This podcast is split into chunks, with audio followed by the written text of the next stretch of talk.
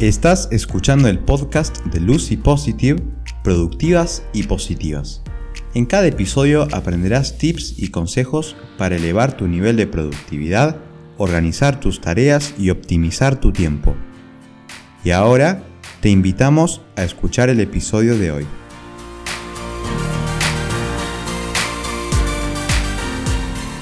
Hola amigas, bienvenidas. Soy Lucy y en el episodio de hoy hablaremos sobre cómo minimizar las distracciones. Te invito a que me sigas en las redes sociales, en Facebook, Instagram y Pinterest como arroba lucypositive y también en mi página web lucypositive.com. Si todavía no te has suscrito para recibir las notificaciones de los últimos episodios del podcast, como así también para recibir más contenido que amplía y refuerza lo que hablamos en cada episodio, podés hacerlo en lucypositive.com barra suscríbete al podcast. Y ahora sí, comencemos. Desde la tecnología moderna hasta las interacciones que tenemos a diario con nuestros amigos, con nuestra familia y con nuestros compañeros de trabajo, las distracciones son prácticamente inevitables. Esto hace que sea muy difícil concentrarse en una tarea específica durante un periodo prolongado de tiempo. Convertirnos en personas no distraídas se está volviendo una habilidad importante que tenemos que aprender si queremos ser verdaderamente productivas. Las distracciones no van a disminuir ni a corto ni a largo plazo. Con estos avances tecnológicos va a pasar al contrario, se va a acrecentar. Por lo tanto, no hay mejor momento que ahora para aprender las mejores estrategias que te ayudarán a vencer las distracciones tanto en casa como en el trabajo. Recordá que si no tomas control de estas distracciones, van a ser ellas las que van a tener un control sobre tu vida. En el episodio de hoy vamos a aprender no solo por qué las distracciones son tan destructivas, sino también vamos a ver por qué existen, cuáles son las causas y cómo poder minimizarlas hasta eliminarlas de nuestra vida. Para comenzar, vamos a ver qué es una distracción. Una distracción es cualquier cosa que desvíe la atención de lo que estamos haciendo en un momento dado. Puede ser mirar el teléfono cada vez que aparece una notificación, chatear con personas que pasan a saludarte por Facebook, o entablar alguna conversación mientras estás trabajando. También incluye revisar las redes sociales en general y los correos electrónicos. Si estás trabajando en un gran proyecto, estas distracciones pueden llevarte a la ruina. Si realmente querés volverte una persona no distraída, es decir, atenta, concentrada, tenés que superar cada distracción que se interponga en tu camino tenés que hacer completamente lo opuesto a la distracción, es decir, tracción. Traccionar tiene que ver con moverse, con tirar hacia adelante, con conducir, y es justamente lo que necesitamos para poder ver avances en nuestro trabajo. Porque cuando realizamos una tracción o un movimiento, esa acción es la que va a participar plenamente con intención haciendo que puedas hacer lo que necesitas y quieres hacer. Ahora vamos a hablar de las razones de la distracción. ¿Por qué nos distraemos? Cuando hablamos de distracciones, estamos hablando de comportamiento humano, que es algo normal, y las reacciones que cada una de nosotras tenemos con respecto a las distracciones. Bueno, amiga, todo este comportamiento que tenemos los seres humanos está marcado por dos desencadenantes o dos factores, el factor externo y el factor interno. Los factores externos son señales que tomamos de nuestro entorno que nos dicen qué hacer. Son esas notificaciones que llegan a nuestro teléfono, puede ser un correo electrónico, puede ser una actualización en Instagram, un mensaje de texto de un amigo. Bueno, estos desencadenantes externos compiten por nuestra atención. A veces, la mera presencia de un objeto en sí, como tener el teléfono cerca, por ejemplo, puede impedirte que prestes atención en tu trabajo. Por ejemplo, si está el televisor cerca y está fuerte y no te deja trabajar, apágalo o anda a trabajar a otra habitación si es que estás trabajando desde casa. Si tus hijos están jugando y gritando, cambia el horario de tu trabajo. Intenta levantarte para trabajar antes de que ellos se despierten. De esa manera vas a poder ocupar tu mayor grado de concentración durante la mañana cuando estás sola y tranquila y podés hacer un trabajo menos concentrado o que requiera un poquito más de relajación mientras están los niños jugando cerca tuyo. Y si no podés con el teléfono, entonces ponelo en silencio mientras trabajas. Seguramente me vas a decir que es obvio todo esto que te estoy diciendo, pero realmente créeme que son factores altamente distractores en nuestra productividad. Ahora pasemos a los desencadenantes o factores internos. Estas señales provienen desde nuestro interior, como por ejemplo tener hambre en medio del trabajo, o que nos agarre la ansiedad por un evento próximo o por un proyecto que todavía no hemos terminado. Puede ser también la sensación de frío o calor. Creo que estas distracciones internas son uno de los problemas con los que realmente nos cuesta mucho batallar. Necesitamos encontrar formas de preparar nuestra mente para el trabajo y encontrar formas simples para evitar que se desvíe hacia pensamientos que no son productivos y que no nos sirven en el momento de trabajar.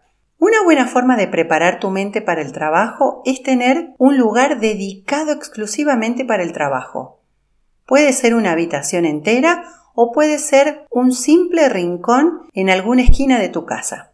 Si siempre trabajas en un área específica, tu mente va a asociar ese área con pensamientos relacionados con el trabajo. Cuando tomes tus descansos, asegúrate de salir de tu lugar de trabajo. De esa manera también sabrás cuándo permitirle a esos pensamientos vagar libremente en tu mente. Los plazos también son útiles aquí. Es sumamente importante cuando tratamos de conseguir algo de esa atracción, de ese movimiento y de ese enfoque que necesitamos para continuar con nuestra tarea. En lugar de concentrarte en lo que sucede internamente, concéntrate en la tarea que tenés por delante. Una vez que lo hagas, vas a ver que todos tus pensamientos se dirigen a terminar tu tarea. Bueno, amiga, todo comportamiento humano es impulsado por alguno de estos desencadenantes o factores, los internos o los externos. Por lo tanto, tanto la fuerza para enfocarte como la distracción se originan en la misma fuente. Ahora te voy a explicar cómo minimizar las distracciones. Las distracciones pueden apoderarse fácilmente de tu vida, pero te voy a dar cuatro tácticas sencillas para recuperar el control y volverte una persona no distraída. Número 1. Autoevalúate. Para superar las distracciones y sumergirte en un profundo trabajo, primero tenés que comprender la causa o la raíz de la distracción. Los seres humanos tenemos una tendencia natural a querer escapar de la incomodidad.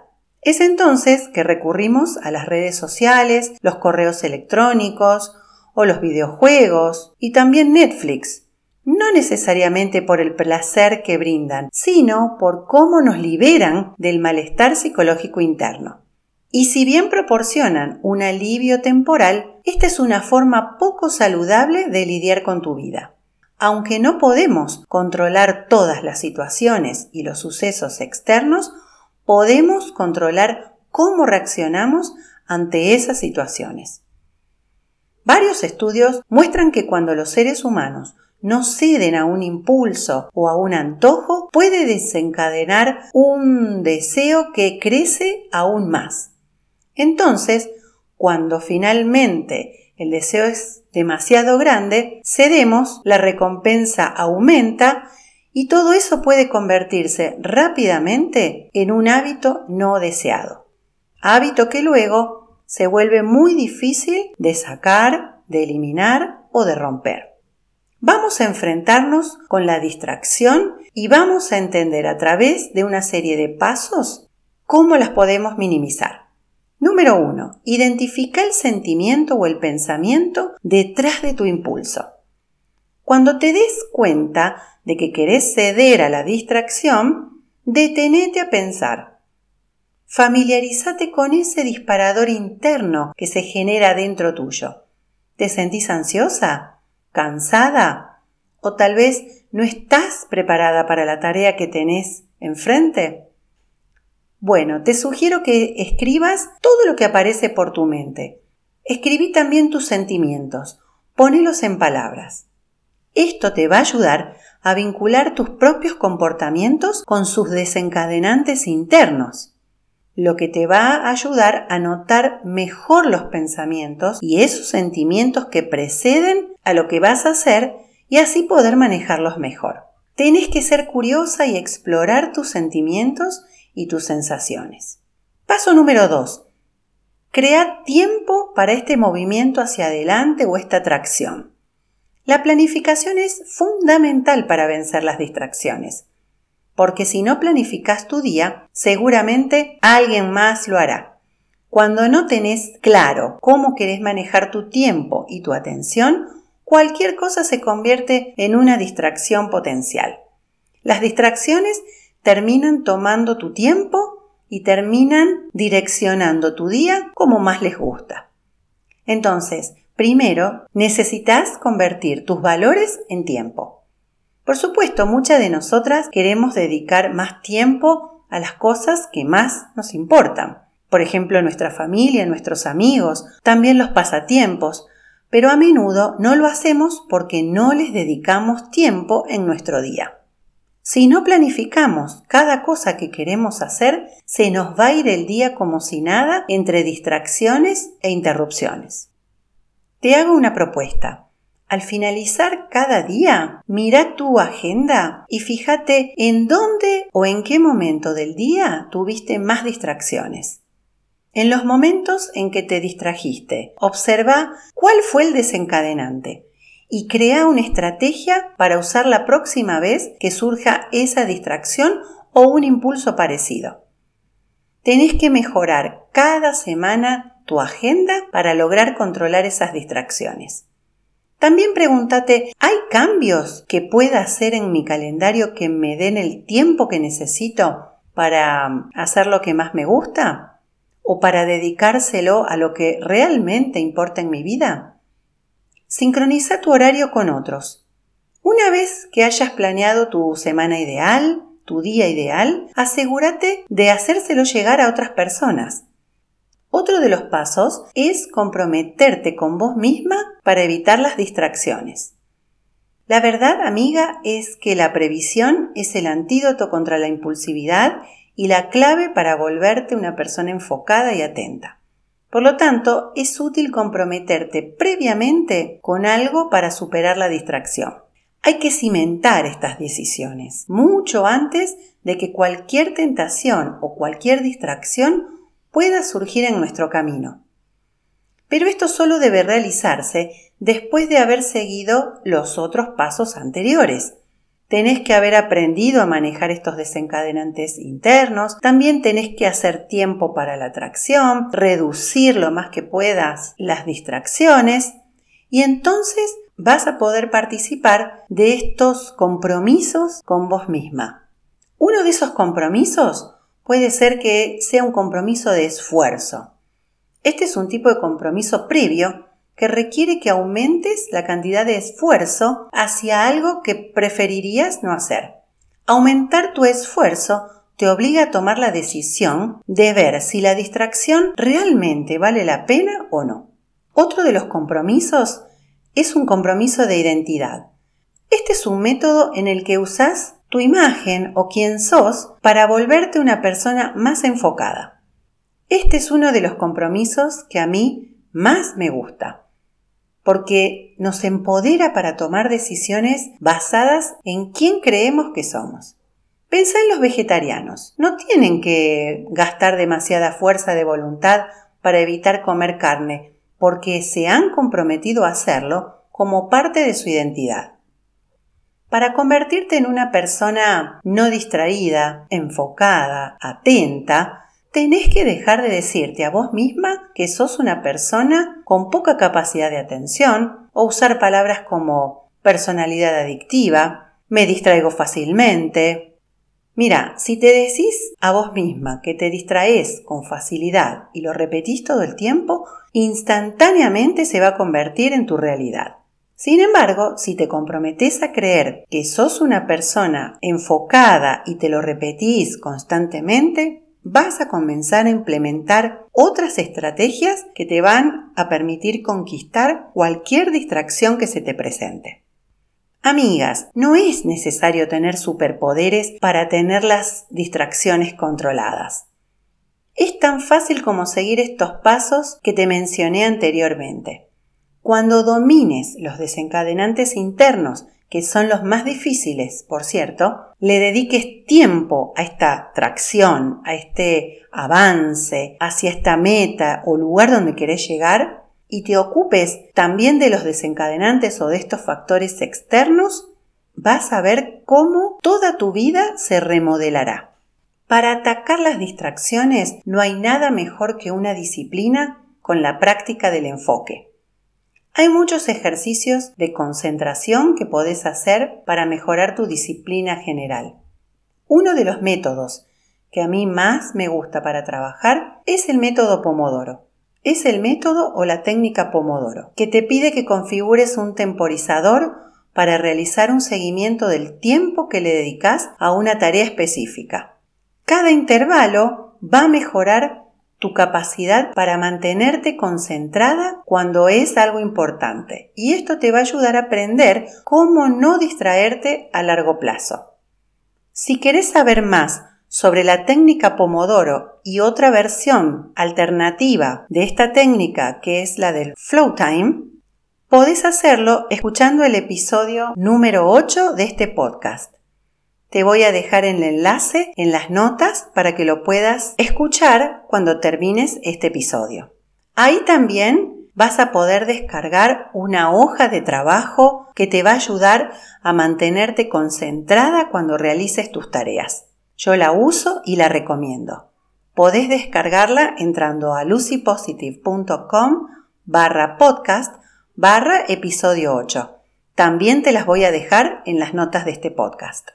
Aprender a no distraerte es difícil. Las distracciones existen en todos los rincones de nuestras vidas en estos días, incluso en esas pequeñas notificaciones que recibimos a diario en nuestro celular. Este tipo de distracciones pueden parecer mínimas, pero cualquier cosa que te aleje de tu enfoque, créeme que obstaculiza tu productividad. No te distraigas. En tu lugar, Usa algunos de estos consejos que recién te mencioné para recuperar tu enfoque y superar las distracciones. Tu productividad te lo va a agradecer. Si quieres ampliar más sobre este tema, te invito a que leas mi publicación en el blog Cómo controlar las distracciones. Te voy a dejar el link en las notas de este podcast. Bueno, amiga, esto ha sido todo. Si quieres ampliar más este tema, te dejo los links para que leas en el blog acerca de controlar las distracciones y también que escuches los episodios que te mencioné anteriormente.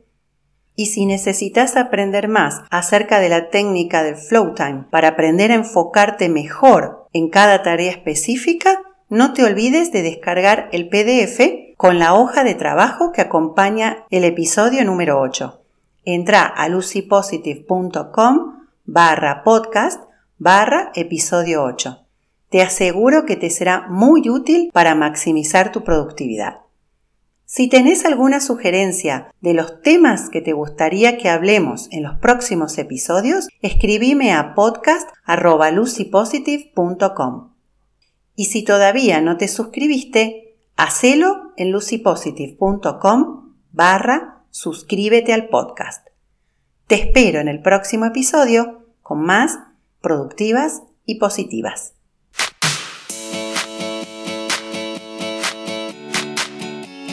Gracias por haber escuchado Productivas y Positivas, el podcast de Lucy Positive. Te invitamos a que te suscribas para recibir las notificaciones de los próximos episodios. Si te gustó este episodio, no te olvides de compartirlo y de dejarnos un comentario en la plataforma en la que has escuchado este audio. Te esperamos en el próximo episodio.